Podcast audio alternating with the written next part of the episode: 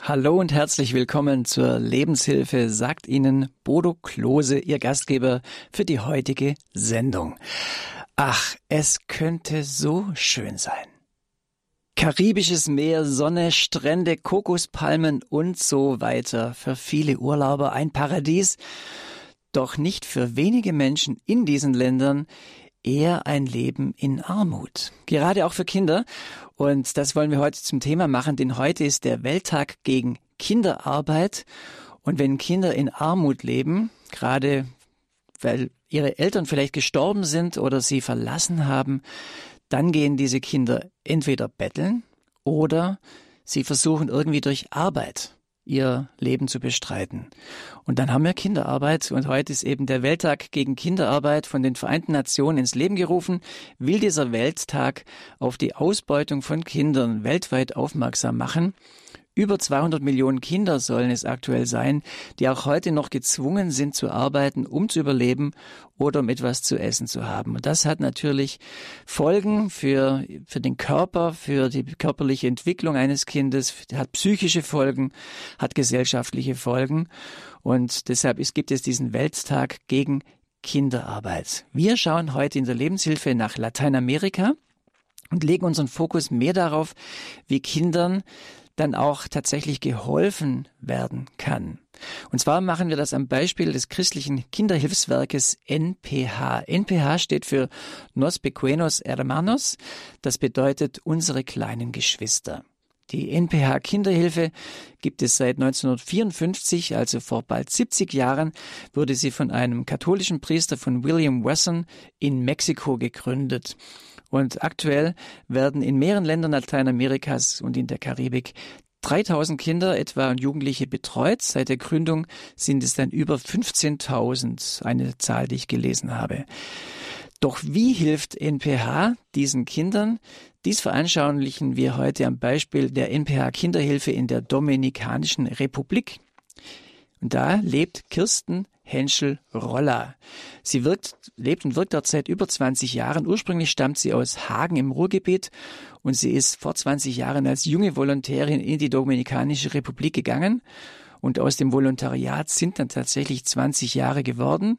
Und sie ist uns jetzt aus der Dominikanischen Republik zugeschaltet. Grüß Gott, Kirsten Henschel-Roller. Ja, guten und wir Morgen, hören schon die. Klose. Gut, Guten Morgen. Ja, bei Ihnen, bei mir ist es nämlich 10 Uhr und bei Ihnen ist es ein bisschen früher, oder? Ja, wenn Sie gleich die Hähne hören, dann wissen Sie, hier fängt der Tag gerade erst an. Wir haben gerade 4 Uhr morgens. Genau, der Zeitunterschied zwischen der Dominikanischen Republik, die Dominikanische Republik ist eine Insel zusammen mit Haiti, gemeinsam etwa die Größe von Bayern. Und Haiti liegt im Westen, Dominikanische Republik im Norden und Osten des, äh, der Insel. Äh, und das liegt südöstlich von den Vereinigten Staaten zwischen Kuba und Puerto Rico, falls sich da jemand nochmal schlau machen möchte, wo denn die Dominikanische Republik ist. Die meisten Leute, äh, Franschel Roller, sagen Kiki zu ihnen.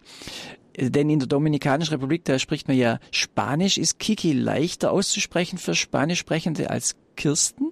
Oder wie kommt es ja, auf Kirsten Kiki? Kirsten ist ein ganz ungewöhnlicher Name. Es gäbe vielleicht noch Christina und äh, das hat äh, bei den Kindern auch nicht so Anklang gefunden. Und seit ich vor 20 Jahren herkam, hat man mir den Kiki-Stempel aufgedrückt und da bin ich gerne bei geblieben.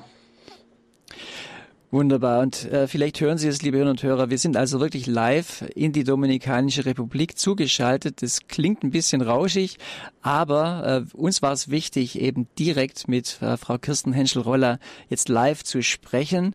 Und Frau Henschel-Roller, Sie haben es, ich habe es gerade angedeutet, aber schildern Sie das doch mal noch mal ein bisschen genauer. Wie war das denn vor 20 Jahren? Wie sind Sie damals dazu gekommen, in die Dominikanische Republik zu gehen? Aber gerne. Also wir sind ja auf dieser schönen Hispaniola-Insel, wie Sie das gerade gut geschildert haben, die sich äh, das Fleckchen Erde mit Haiti zusammenteilt. Und was man nicht erwartet ist, dass insbesondere Haiti das ärmste Land der westlichen Hemisphäre ist und zu den sogenannten Least Developed Countries gehört, als einziges Land. Alle übrigen befinden sich auf dem afrikanischen Kontinent. Und das wissend hat mich vor 20 Jahren gemeinsam mit meinem Ehemann etwas getrieben, noch ein Jahr Freiwilligendienst zu tun, bevor so das Hamsterrad des Alltags einen erwischt und losgeht. Und tatsächlich haben wir uns damals bei, uh, bei zahlreichen NGOs, Non-Government Organizations äh, beworben und äh, ich habe munter geresearched, was gibt es so als Optionen in dem Bereich und fand, dass gerade erst die Tore eröffnende Kinderhilfswerk Nuestros Pequeños Hermanos, das sich aus weiteren lateinamerikanischen Ländern dann auch hier auf die Hispaniola-Insel getraut hat. Und das war im Jahre 2003 als sich die Tore hier eröffneten für das neunte Kinderdorf von NPH, von Nuestros Pequeños Hermanos. Und dieses Tore eröffnen fand ich so spannend, dass man die Chance bekommen konnte, etwas von Anbeginn mitzubekommen und mitzuwirken, mit zu beeinflussen, ähm, nicht schon in eine fertig strukturierte ja, Großinstitution zu kommen, sondern eben mitwirken kann. Das fand ich äußerst reizvoll. Ja, und so haben wir uns damals im Doppelpack beworben als Freiwillige für ein Jahr. Haha, und das ist eine Weile her. ja, das ist 20 Jahre her. Und äh, wie ist es dann gekommen, dass Sie dann ja, gesagt haben, ich, wir, wir bleiben vielleicht noch ein bisschen oder da war sicher nicht klar, dass es dann 20 Jahre werden würden? Nein, nein, natürlich nicht. Ähm, also zunächst mal als Freiwilliger in einem Kinderhilfswerk, das gerade erst, gerade erst in den Kinderschuhen steckt, können Sie sich vorstellen, dass man auch so ein bisschen Mädchen für alles ist. Als wir begonnen haben, haben wir mit sieben Kindern begonnen.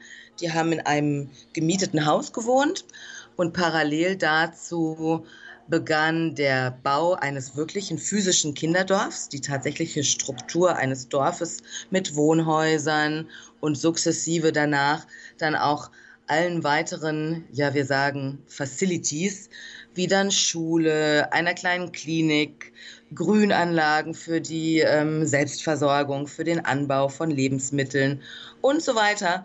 Und je mehr ich drin steckte, desto mehr merkte ich, wir können doch jetzt nicht aufhören. Wir fangen doch gerade erst an. Es geht ja um das Leben von, ja, von Kindern, deren Weg man mitverfolgen kann und vielleicht gar eben auch den Rahmen mitgestalten kann. Äh, und das hat mich so begeistert und gefesselt und tut das noch heute, dass ich das Gefühl habe, da ist auch kein Ende in Sicht. Sprich, das ist ein Lebenswerk geworden.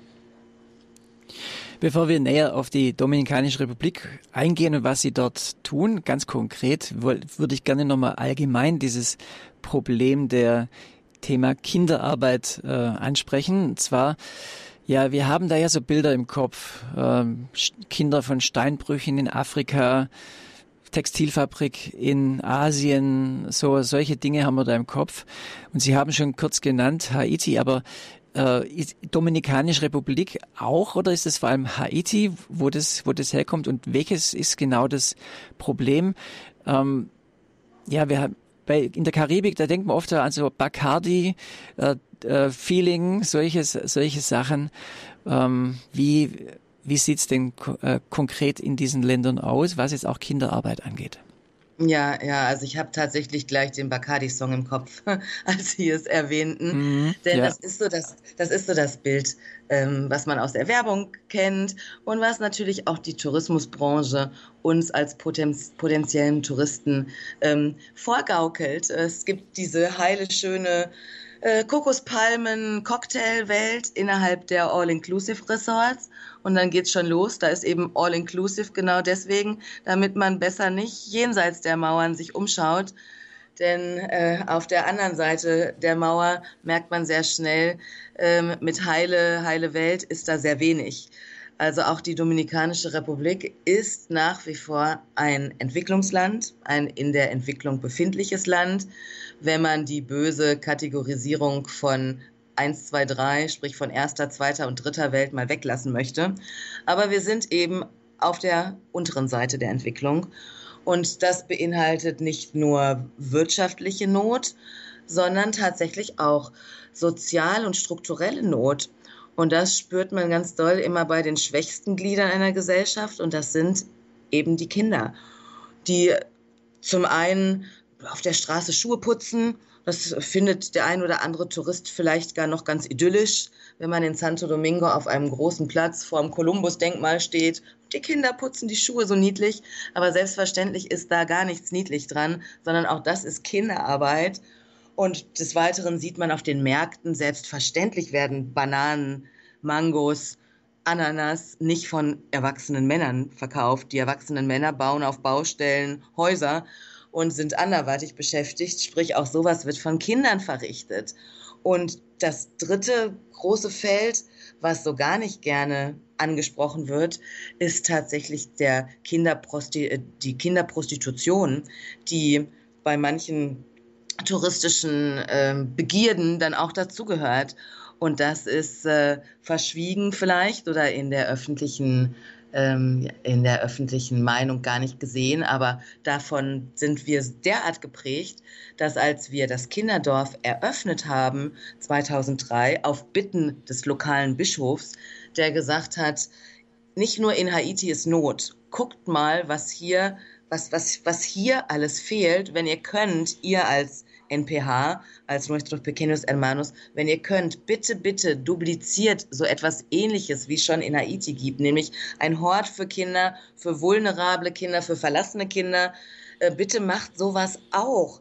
Denn gerade hier im Südosten, in dem wir äh, uns befinden, ähm, das Land ist, der Landteil ist so von, von Armut geprägt, von Zuckerrohr, Feldarbeitern, Immigranten, die aus Haiti gekommen sind und eben auch von Kindernot. Also das sind die Situationen, in denen die Kinder tatsächlich zur Arbeit, ja, aus wirtschaftlichen Gründen hauptsächlich gezwungen sind. Sie, sie müssen irgendwie Schuhe putzen, sie müssen das Gemüse verkaufen auf der Straße, dass, dass es eben wegkommt, dass sie was für, den, für die Familie beitragen.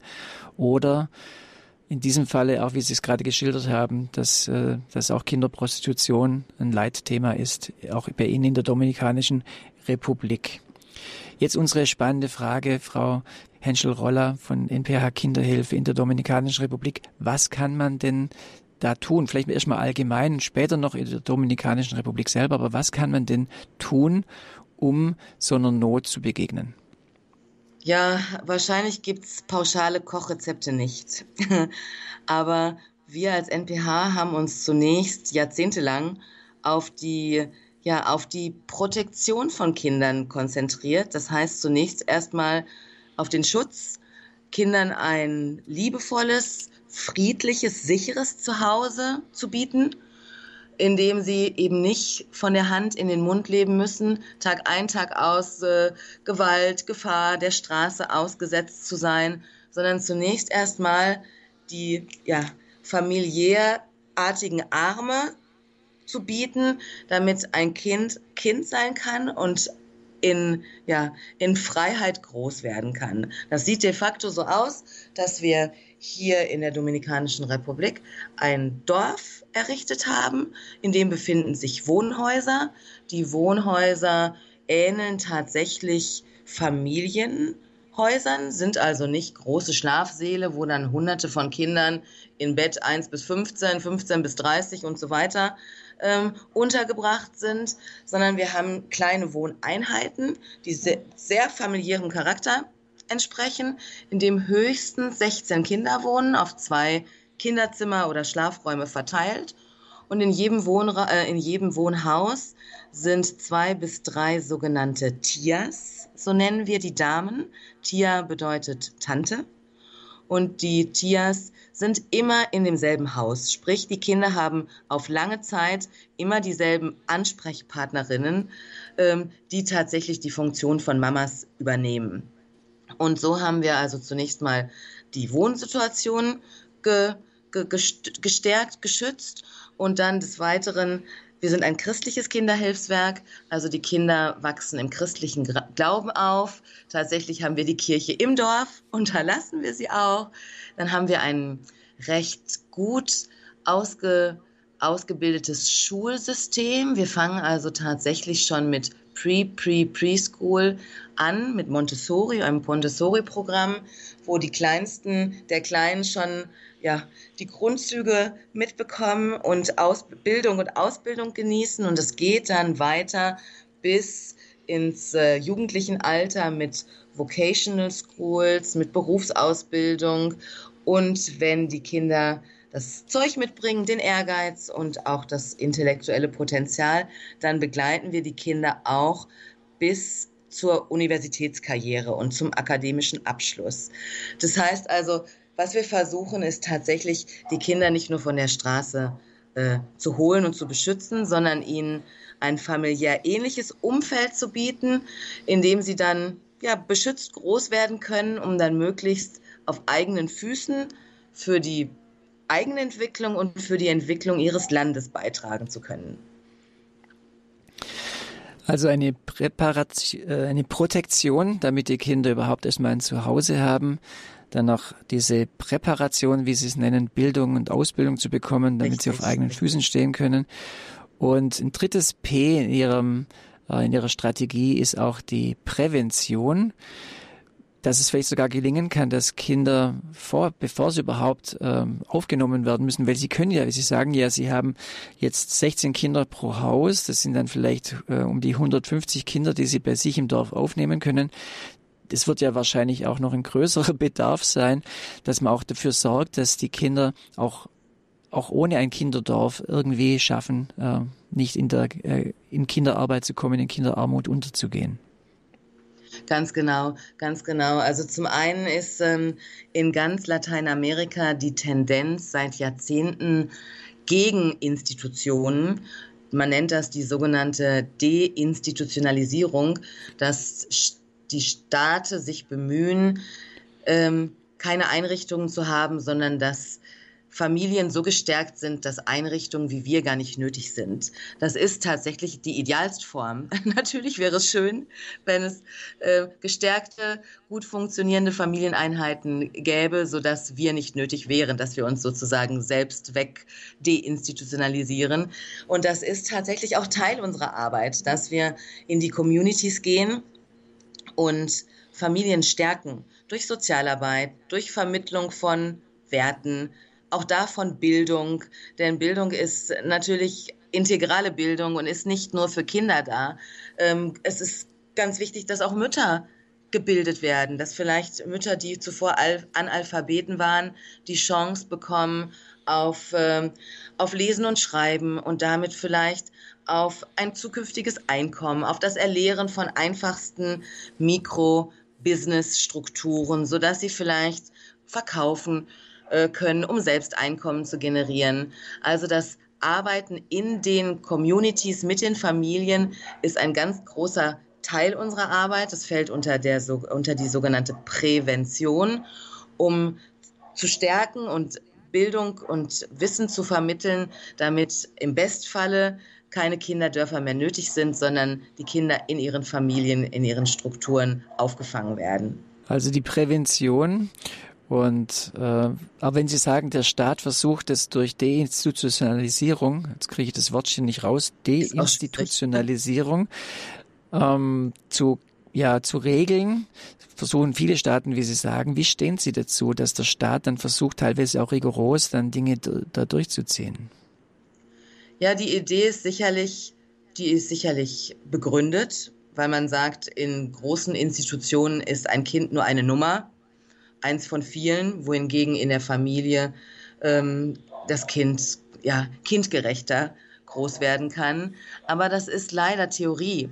Denn äh, wir sind ja, oder wir oder vergleichbare Einrichtungen, wir sind ja nicht zu selbst, zum Selbstzweck da, aus Jux äh, und Dollerei, aus Freude an der Freude, sondern wir sind ja tatsächlich da, um eben solche Fälle aufzufangen, die nicht in eigenen Strukturen ähm, ja, kindgerecht, würdig, den, den Menschenrechten, entspre Menschenrechten entsprechend groß werden zu können. Von daher sehen wir das natürlich realistischer. Kritisch ist vielleicht zu viel gesagt, aber wir, die wir Tag ein, Tag aus eben solche Kinderfälle vor die Nase bekommen, wo gar keine Struktur ist, keine Mama existiert oder Mama in der Prostitution, Papa aufgrund von Promiskuität gerade in einer anderen Familie lebt, ähm, Verwandte beschäftigt sind, weil sie auf dem Feld arbeiten, auf dem Markt arbeiten oder auf einer Baustelle. Gerade in solchen Fällen greifen wir erst ein. Von daher mag die Deinstitutionalisierung sicherlich eine Theorie sein, die ihren Grund hat, aber in der Praxis sehen wir doch nach wie vor Notwendigkeit für Einrichtungen wie uns. Und äh, vielleicht darf ich noch erwähnen, wir werden natürlich, wir arbeiten mit dem Dominikanischen Staat zusammen. Da gibt es auch eine Kinderschutzbehörde, die nennt sich Konani. Äh, die kümmert sich um die Rechte der Kinder. Und es sind genau die, die uns, also die Vertreter von Konani, die uns Kinderfälle in die Hand drücken und sagen, da ist ein Notfall, da ist ähm, so etwas Dramatisches passiert, dass diese Kinder nicht da bleiben können, wo sie ursprünglich waren. Und solche Fälle nehmen wir in unserem zweiten äh, Haus auf. Das befindet sich ja so 150 Kilometer nördlich von unserem Hauptkinderdorf in Monte Plata. Monte Plata liegt mitten im Inland der Dominikanischen Republik und dort haben wir eine Art Kinderschutzhaus, so würden wir das auf Deutsch bezeichnen, oder zu Spanisch eine, eine Casa de Transición, wo Kinder tatsächlich nur vorübergehend äh, von uns behütet werden mit der Vision, mit dem Wunsch und dem Plan, dass sie nach einer gewissen Zeit vermutlich und hoffentlich unter sechs Monaten wieder zurück integriert werden können in das Umfeld, aus dem sie ursprünglich herkommen. Sagt Kirsten Henschel-Roller von der NPH Kinderhilfe in der Dominikanischen Republik. Mit ihr sind wir verbunden und wir werden gleich noch mehr mit ihr drüber sprechen, über dieses äh, spannende Thema, wie kann Kindern in Lateinamerika geholfen werden. Und ja, wir lassen das noch ein bisschen sacken mit einer Musik von einer Gruppe, die heißt Nuestro Pequeños Hermanos, also unsere kleinen Geschwister, das Lied La Negra.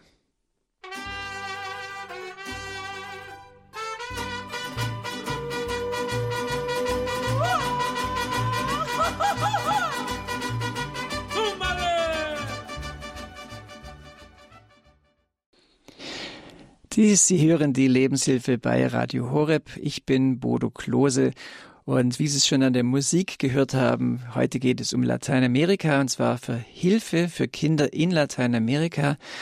Wir machen das heute am Welttag gegen Kinderarbeit zum Thema, weil es, es ist festzustellen, dass es eben ein Teufelskreis ist zwischen Kinder, zwischen Armut einerseits und Kinderarbeit. Die Armut bewirkt, dass die Kinder zum, äh, zum Arbeiten gehen müssen, aber dadurch auch nicht aus der Armut rauskommen. Sie bleiben auch sozial arm. Sie kommen also kaum raus aus diesem System.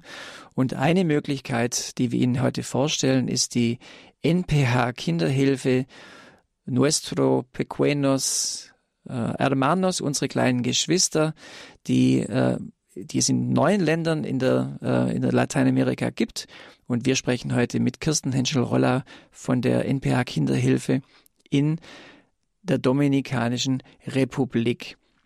Ich möchte auch gleich Ihnen die Möglichkeit geben, sich an der Sendung zu beteiligen. Wenn Sie sagen, ich habe da eine Frage an Kirsten Henschel-Roller oder mir fällt das und das auf zu diesem Thema, können Sie gerne anrufen. Die Telefonnummer ist 089 517 008 0 08. Ich sage die Nummer gerade nochmal. 089 517 008 008. Unser Thema im Teufelskreis von Kinderarbeit und Armut, Hilfe für Kinder in Lateinamerika. Frau Henschel-Roller, sind Sie noch da? Wir sind ja live mit ja, Ihnen verbunden in der ja, Dominikanischen hallo. Republik. Und bei Ihnen ist es jetzt morgens um halb fünf. Ja. Äh, ich habe vorhin auch schon mal einen kleinen Hund gehört im Hintergrund. Vielleicht weiß nicht, ob es bei den Hörern auch angekommen ist. In meinem Kopfhörer war zumindest irgendwo ein kleiner Hund zu hören. Also wir sind wirklich live mit Ihnen verbunden und Sie sind äh, in, auf dem Hauptsitz äh, von NPH äh, Kinderhilfe in der Dominikanischen Republik. Das ist der Ort San Pedro de Macorís. Ich hoffe, ich habe es richtig ausgesprochen. Ja. Und der liegt etwa 10 bis 15 Kilometer östlich von der Hauptstadt Santo Domingo, nach dem heiligen Dominikus benannt. Santo Domingo, die Hauptstadt im Süden der Insel. Äh, der Dominikanischen Republik, die im Osten liegt, Haiti im Westen. Darüber haben wir schon gesprochen, dass viele ja arme Menschen auch von Haiti rüberkommen in die Dominikanische Republik und dass es dann eben den Bedarf gibt, ähm, auch für Kinder da zu sorgen, ihnen zu Hause zu bieten und äh, all diese Dinge, die wir jetzt gerne nochmal vertiefen wollen. Frau Henschel-Roller, ähm, vielleicht können wir das nochmal ein bisschen genauer sagen. Also eines möchten, würde ich Sie bitten, uns da mal zu erzählen. Diese erste Geschichte von äh, Father William Wesson, wie es dazu gekommen ist, dass er dann tatsächlich in Mexiko das erste, die erste Arbeit aufgemacht hat. Ich hatte es auf der Zunge. Sie, Sie, haben meine Gedanken, Sie haben meine Gedanken gelesen, denn das, das, das ist unsere Geschichte und es ist eine wahre Geschichte und eine so schöne Geschichte, dass wir sie uns tatsächlich auch immer wieder erzählen und das sozusagen unser, naja, es ist unser Ursprung. Deswegen sind wir auch heute hier in der Dominikanischen Republik, ebenso wie in zahlreichen anderen lateinamerikanischen Ländern und in der Karibik. Ja, also 1954. Nächstes Jahr feiern wir 70 Jahre Existenz von NPH, Nuestros Pequeños Hermanos. 1954 ist der katholische Geistliche amerikanischer Nationalität, der Father William Wasson oder später von uns Padre, Padre William Wasson genannt, ist in eine kleine Gemeinde in Mexiko ähm, versetzt worden und hat da sein Wirken als junger Priester begonnen. Und ein Kind, ein neunjähriger Bub, hat seine Offrenda gestohlen, die, ähm, ja, wie heißt es auf Deutsch? Die, äh, die Kollekte, hat die Kollekte gestohlen, die war aufbewahrt ähm, äh, im Schrank, hat die Kollekte gestohlen und äh, Father war zitiert worden zur lokalen Polizeibehörde, äh, um den jungen Mann, den Täter, den Täter zu sehen und zu entscheiden, was nun mit diesem Minderjährigen passieren sollte. Ähm, natürlich gibt es bestimmte Regeln, dass auch Minderjährige nicht in die richtige Vollzugsanstalt ins Gefängnis kommen. Also sollte Vater entscheiden, was geschieht mit dem Jungen. Und äh, wir haben tatsächlich noch das Foto von dieser Szene, wie Vater das Kind in der Gefängniszelle besucht. Und ja, dann hat Padre zu ihm gesagt, wenn du versprichst, auf mich, also mir zu gehorchen, im Sinne von ich, wie einem Vater zu gehorchen, dann äh, verspreche ich dir, ich passe auf dich auf, du darfst bei mir bleiben und äh, bei mir groß werden, bekommst was zu essen und ich sorge für dich. Und so hat es tatsächlich begonnen. Also der Junge hat Vater dann erklärt, dass er gestohlen hat, weil er seinen kleineren Bruder mit äh, durchziehen muss, durchernähren muss, äh, verpflegen muss. Die Mutter war verstorben. Ja, und es waren die ersten beiden Kinder, die Vater aufgenommen hat. Und schon am Ende der Woche waren es neun.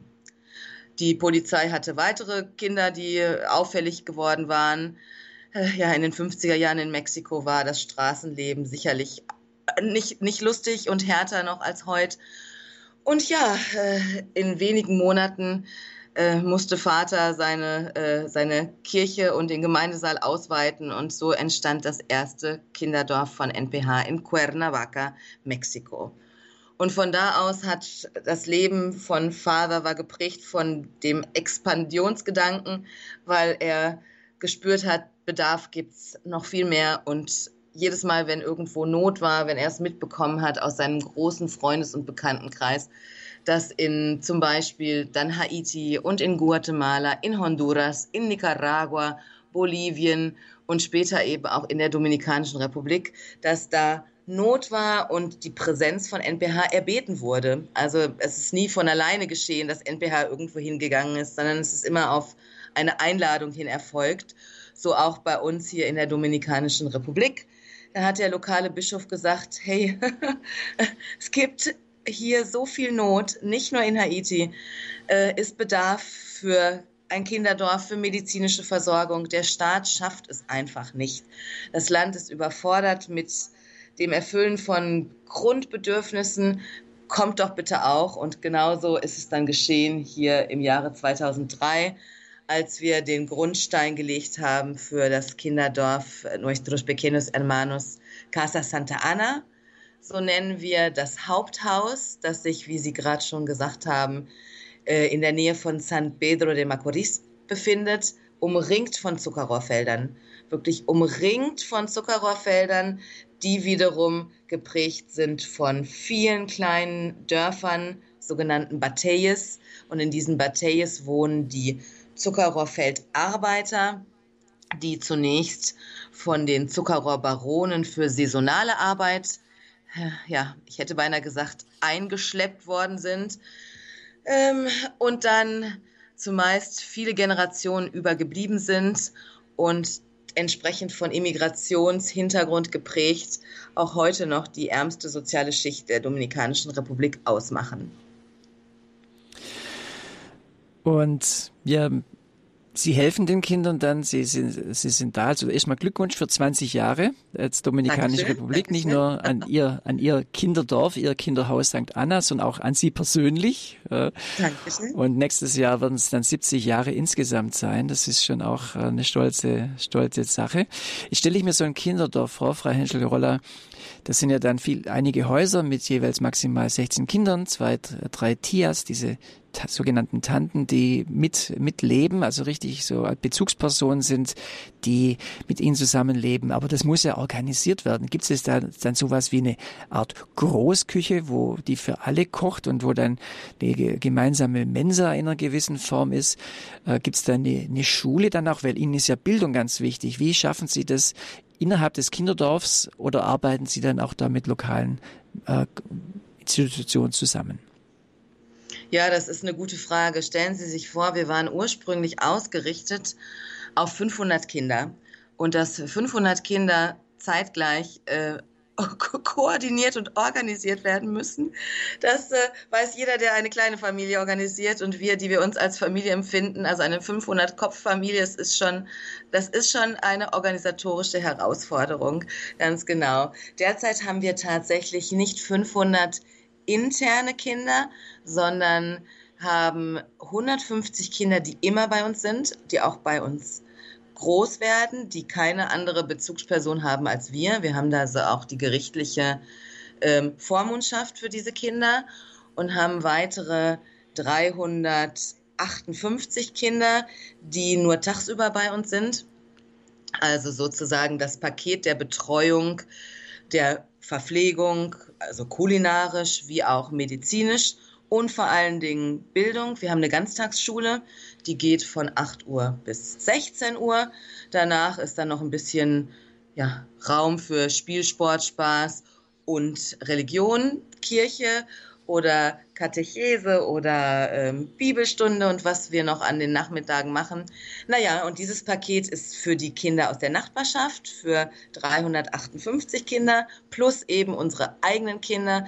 Das heißt, wir betreuen tatsächlich Tag ein, Tag aus über 500 Kinder und das muss organisiert werden. Allein an Personal mh, mm, sind 100, mh, paar 50 dominikanische Mitarbeiter auf unserer Payroll.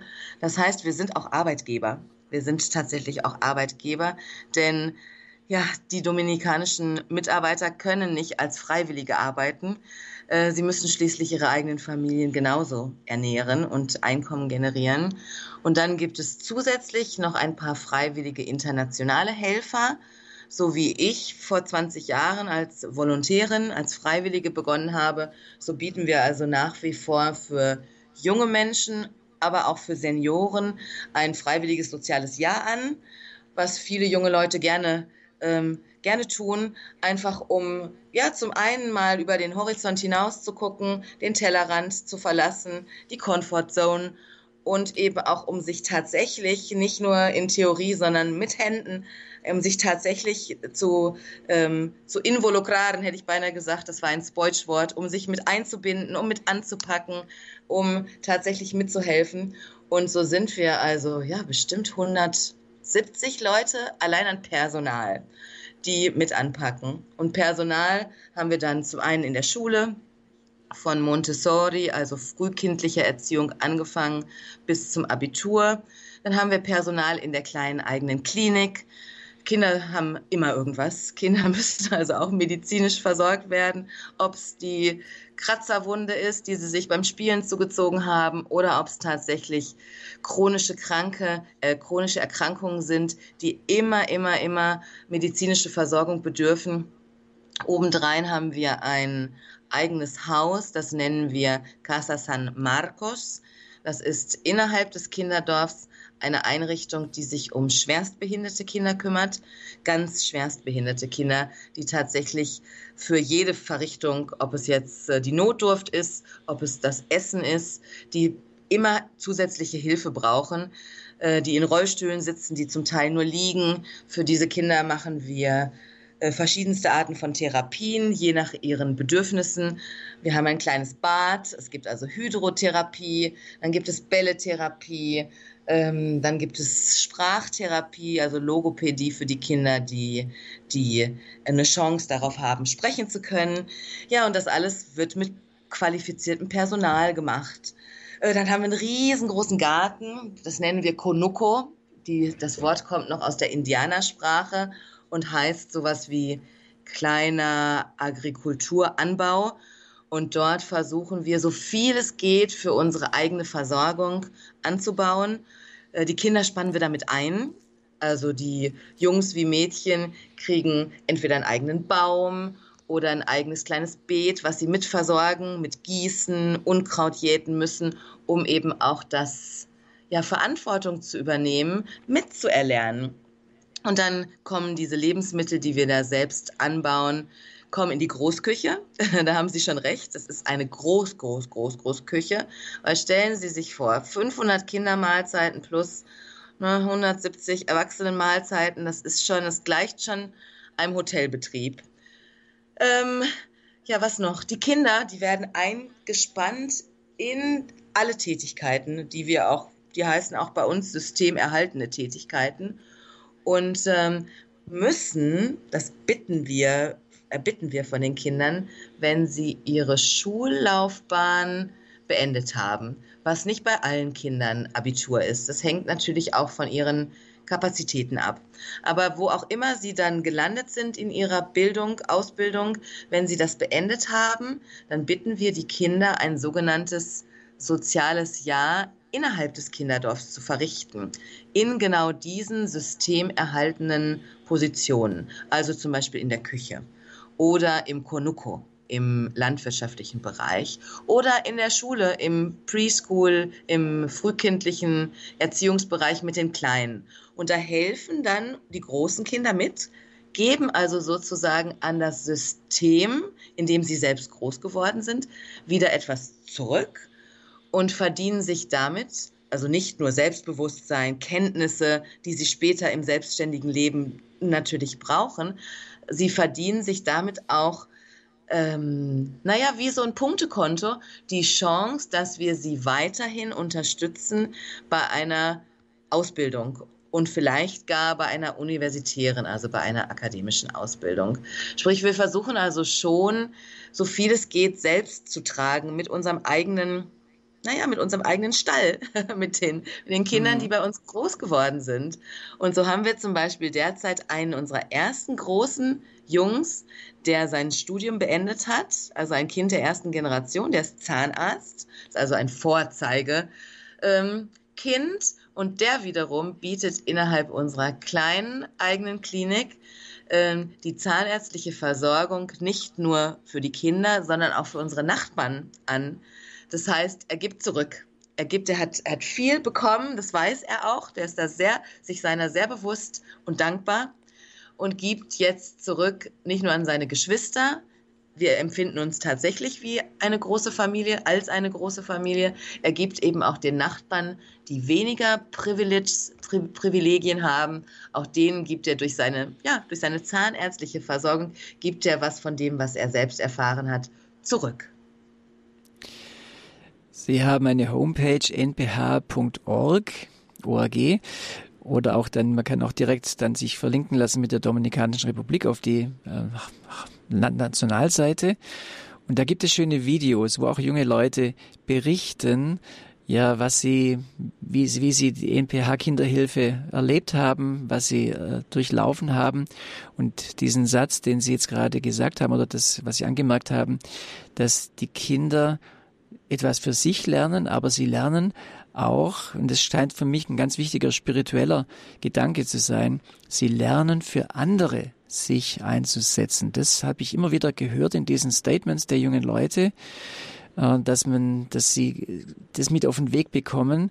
Das, was ich geschenkt bekommen habe, will ich nicht für mich behalten, sondern will es für andere einsetzen. Ist doch ein zentraler Gedanke bei NPH.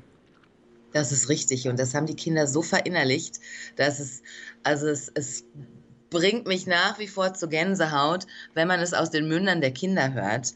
Und vielleicht eine kleine Anekdote dazu, als uns die Pandemie ereilte. Da wussten wir zunächst überhaupt nicht, wie wir, wie wir das Personal wie wir mit dem Personal umgehen sollten und haben letztlich beschlossen, dem Personal ein Heim zu stellen, zunächst mal zu ihren eigenen biologischen Familien zurückzugehen. Und in dieser Stunde haben sich die großen Kinder, die schon nicht mehr bei uns wohnen, die Kinder der ersten Generation, die haben sich zusammengeschlossen per WhatsApp, per welcher Kommunikation auch immer und haben gesagt, okay, wir kommen zurück. Wir kommen zurück ins Dorf und da sind über 20 große Kinder sind zurückgekommen ins Kinderdorf und haben die Funkt, also die wesentlichen Funktionen, die wir brauchen für die behinderten Kinder in der Küche, die alleine nicht funktionieren, haben die übernommen als Notstab von alleine. Also das ist, hat sich aus, aus ihnen heraus so entwickelt. Und dann zeigt sich, dass das ist für uns ja auch so ein Zeichen, als Eltern, als, als, ja, die wir uns empfinden, da haben wir es richtig gemacht. Also ich meine, ne, wenn die Kinder zurückkommen, wenn, wenn, wenn, wenn Bedarf ist, dann haben wir es richtig gemacht. Und das ist total schön, das gelebt an den Kindern zu sehen, eben auch wenn sie das Dorf verlassen. Wir kommen, Sie sind hier bei der Lebenshilfe bei Radio Horeb. Das Thema ist ja im Teufelskreis von Kinderarbeit und Armut. Hilfe für Kinder in Lateinamerika. Das ist unser Thema und wir sprechen mit Kirsten Henschel-Roller von der NPH Kinderhilfe Nos Nuestro Pequeños Hermanos in der Dominikanischen Republik über dieses Thema. Und wir haben schon jetzt einiges gehört, wie Kindern geholfen werden kann oder ganz konkret geholfen wird, auch durch die NPH Kinderhilfe. Ja, wir wollen gerne auch mit Ihnen ins Gespräch kommen. Was interessiert Sie zu diesem Thema noch? Was sind Ihre Fragen an Kirsten Henschel-Roller? Was bewegt Sie, wenn Sie das jetzt gerade hören? Dass Kinder äh, nach einer Ausbildung zurückkommen, dass sie sich gerne wieder engagieren, dass ein, sogar ein, jemand, der seine Zahnarztausbildung dann fertig hat, dann als Zahnarzt dort wieder einsteigt. Das finde ich ein sehr schönes Beispiel. Äh, und ja, würde gerne noch mehr praktische Beispiele hören, wie man sich das vorstellen kann. Also kommen Sie gerne mit uns ins Gespräch, rufen Sie uns an. Die Telefonnummer ist 089 517 008 0 08.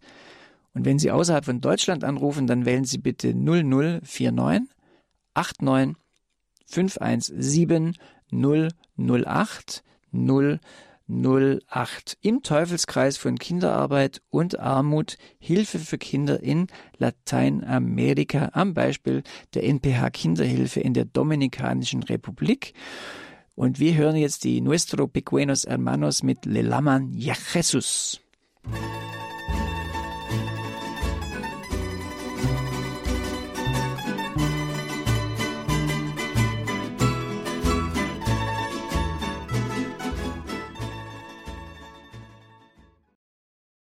Radio Horeb Leben mit Gott. Ich bin Bodo Klose und ich bin Ihr Gastgeber für diese Lebenshilfesendung zu diesem Thema im Teufelskreis von Kinderarbeit und Armut. Hilfe für Kinder in Lateinamerika. Heute ist der internationale Welttag gegen Kinderarbeit und da haben wir gesagt, wir machen das zum Thema und äh, sprechen mit Kirsten Henschel-Roller von der NPH Kinderhilfe in der Dominikanischen Republik über dieses Thema. Und wir haben einen ersten Hörer, der uns anruft.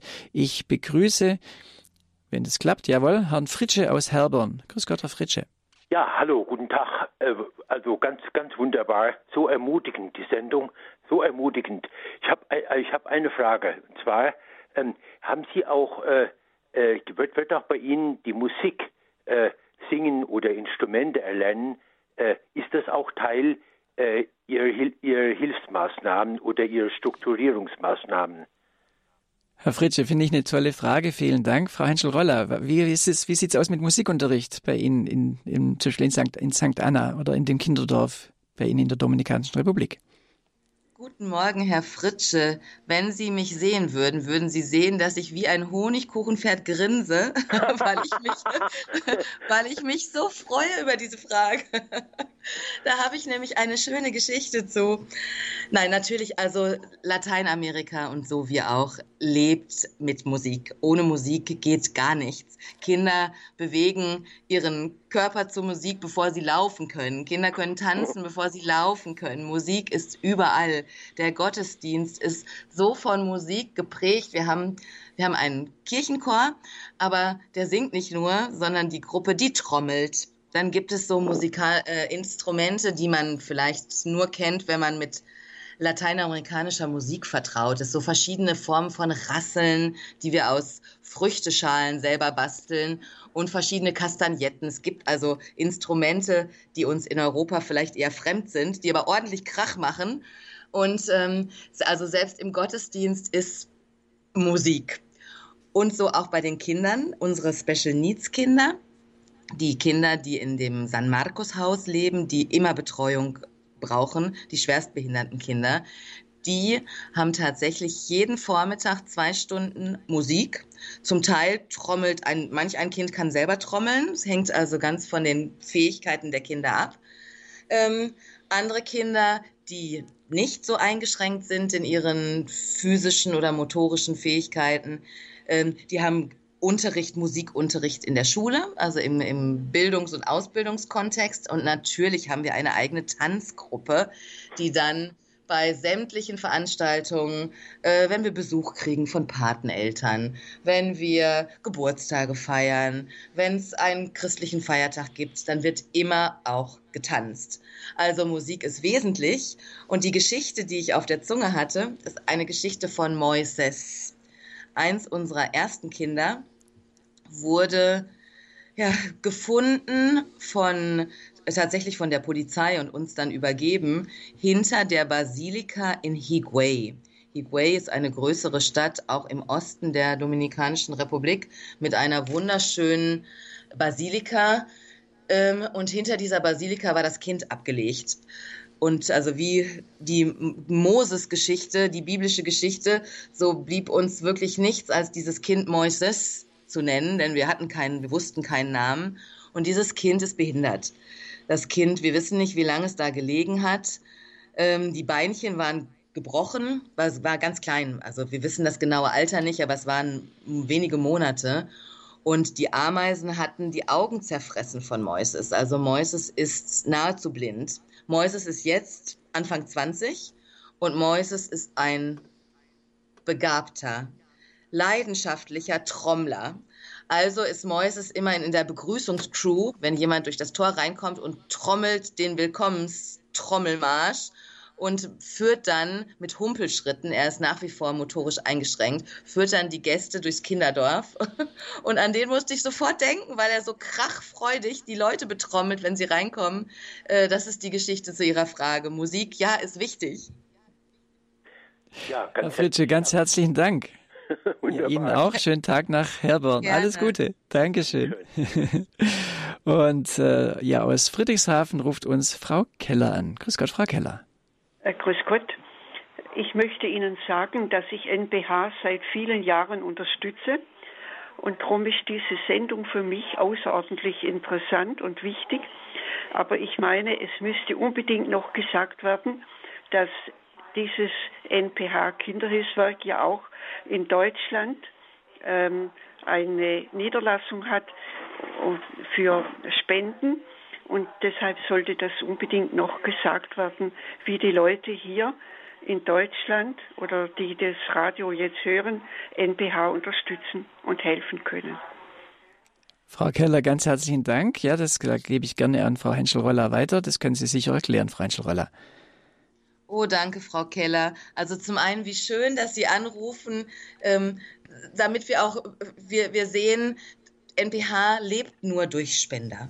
NPH ist ein Kinderhilfswerk. Wir verkaufen keine Schuhe, wir verkaufen keine Biobananen.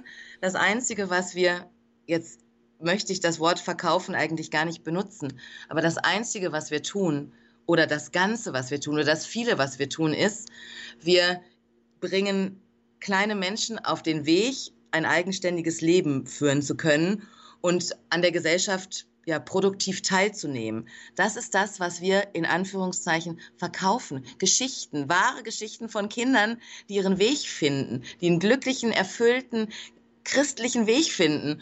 Und das können wir nur durch Leute, die uns helfen, durch Spender, durch Freiwillige, durch Unterstützung. Und die bekommen wir tatsächlich ähm, aus Deutschland wie auch aus anderen europäischen Ländern. Aber in unserem Falle, ich bin Deutsche, ich bin aus Deutschland entsandt worden von der NPH Kinderhilfe. Also die schicken mich sozusagen äh, hier in die Dominikanische Republik und unser deutsches Büro sitzt in Karlsruhe. Ähm, agiert aber deutschlandweit und man kann NPH sowohl durch finanzielle Spenden, durch Patenschaften, durch, wie schon erwähnt, freiwilligen Dienste, also durch Einsätze unterstützen. Und wir sind für jede helfende, Dank, äh, helfende Hand äußerst dankbar und Ihnen, Frau Keller, dass Sie das angesprochen haben. Ähm, manos a la obra, wie man in Spanisch sagen würde. Mit Anpacken, nur durch Anpacken kann man Dinge bewegen. Ja. ja. Frau Keller, herzlichen Dank. Alles Gute. Und eine Hörerin hat auch angerufen in der Sendung und wollte gerne eben sich, sie interessiert sich für ein freiwilligen Jahr äh, äh, dort bei der MPH Kinderhilfe. Und ja, wir haben äh, die Internetadresse, einfach die Homepage sowohl von NPH International als auch von der NPH in der Dominikanischen Republik hinterlegt für Sie, wenn Sie jetzt diese Sendung hören, vielleicht über, direkt im Internet zum Beispiel den Infobutton anklicken, dann können Sie also im Programm unter äh, Infobutton, dann können Sie direkt auf diese äh, Adressen zugreifen. Sie können sich aber auch an unseren Hörerservice wenden. Der hat diese Adressen auch vorliegen. Das ist der Hörerservice von Radio Horeb mit der Telefonnummer 08328 921 110. Einfach Hörerservice anrufen 08328 921 110. Wenn Sie sich vielleicht für ein freiwilligen Jahr interessieren, wenn Sie sagen, ich möchte die MPH Kinderhilfe irgendwie unterstützen, dann wenden Sie sich an unseren Hörerservice oder eben direkt dann an die Internetadresse von nph.org. Ja, Herzlichen Dank ähm, soweit mal auch für die Anrufe. Und äh, ja, für mich jetzt äh, zum Abschluss der Sendung, Frau Henschel-Roller, wäre für mich jetzt interessant, aber vielleicht nochmal so dieses dieses, dieses Thema, wie kommt man zur Eigenständigkeit als junger Mensch, der NPH äh, erleben darf, der vielleicht dort gewohnt hat, der vielleicht am Rande von NPH Bildung mitbekommen hat. Können Sie dann nochmal sagen, wie dieses, diese Brücke zur Eigenständigkeit in Richtung Zukunft funktioniert und vielleicht auch ein paar Beispiele noch nennen? Das ist tatsächlich eine ganz wesentliche Frage, Herr Klose, die, wenn man, naja, ich weiß nicht, ob Ihre Vorstellung reicht, sich dieses Kinderdorf mal bunt vor Ihren Augen vorzustellen. Es ist wirklich ein wunderschönes Dorf, aber es ist irgendwo auch eine Insel auf der Insel. Und um dieses Inselwesen zu verlassen, muss man natürlich nicht erst, wenn ein Kind 18, 19 oder 20 ist, ähm, den Weg nach draußen finden und begleiten, sondern möglichst schon zuvor. Denn in der Zeit, wo wir alle im Dorf sind, ist alles gut. Ja, dafür, dafür sorgen wir, darum sind wir ja bemüht, dass alles gut ist. Die Welt draußen ist aber härter. Äh, der Kampf ums Überlegen, Leben ist rauer. Und natürlich braucht man gewisse Tools, Handwerkszeug, um dann auch in der Eigenständigkeit klarzukommen. Und das versuchen wir zunächst wieder mal mit einem der wichtigsten Werkzeuge, um den Teufelskreis der Armut zu durchbrechen. Und das ist die Bildung, Ausbildung. Ich glaube gar das wichtigste Werkzeug.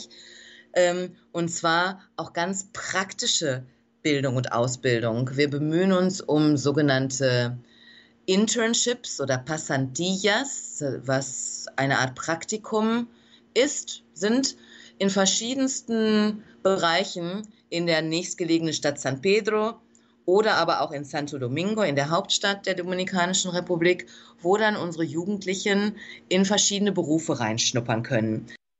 Jetzt kann es sein, dass die, der Kontakt nach in die Dominikanische Republik unterbrochen worden ist. Das äh, tut uns leid, äh, aber wir haben es immerhin eine ganze Stunde geschafft, die Leitung stehen zu haben.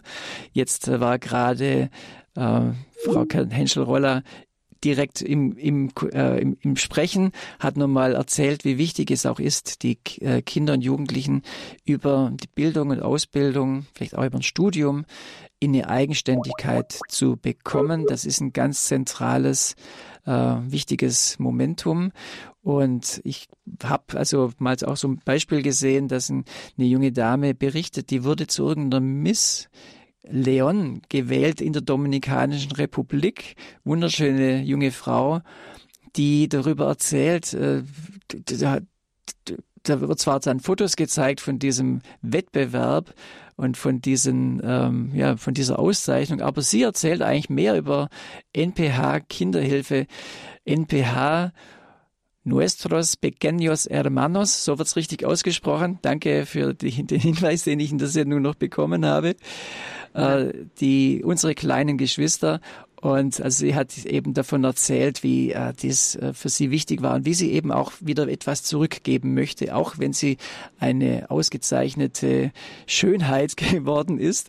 Aber sie hat viel mehr über das erzählt, was ihr wichtig ist für, bezüglich der MPH Kinderhilfe. Und ich habe, wenn ich es richtig höre, Frau Henschel-Roller, Sie sind wieder in der Leitung. Wieder da. Ja, wunderbar. Dann, äh, Sie, Sie waren mitten im Erzählen von dem, wie wichtig die Eigenständigkeit ist. Und natürlich ist es schwierig, wenn, äh, wenn man dann aus so einem behüteten Zuhause äh, rauskommt und versuchen muss, selber auf die Beine zu kommen. Das äh, wird natürlich auch nicht in jedem Fall gelingen. Da müssen wir realistisch sein. Aber können Sie vielleicht noch ein, ein zwei Beispiele nennen zum Abschluss der Sendung, wo das gelungen ist oder wo das gelingt?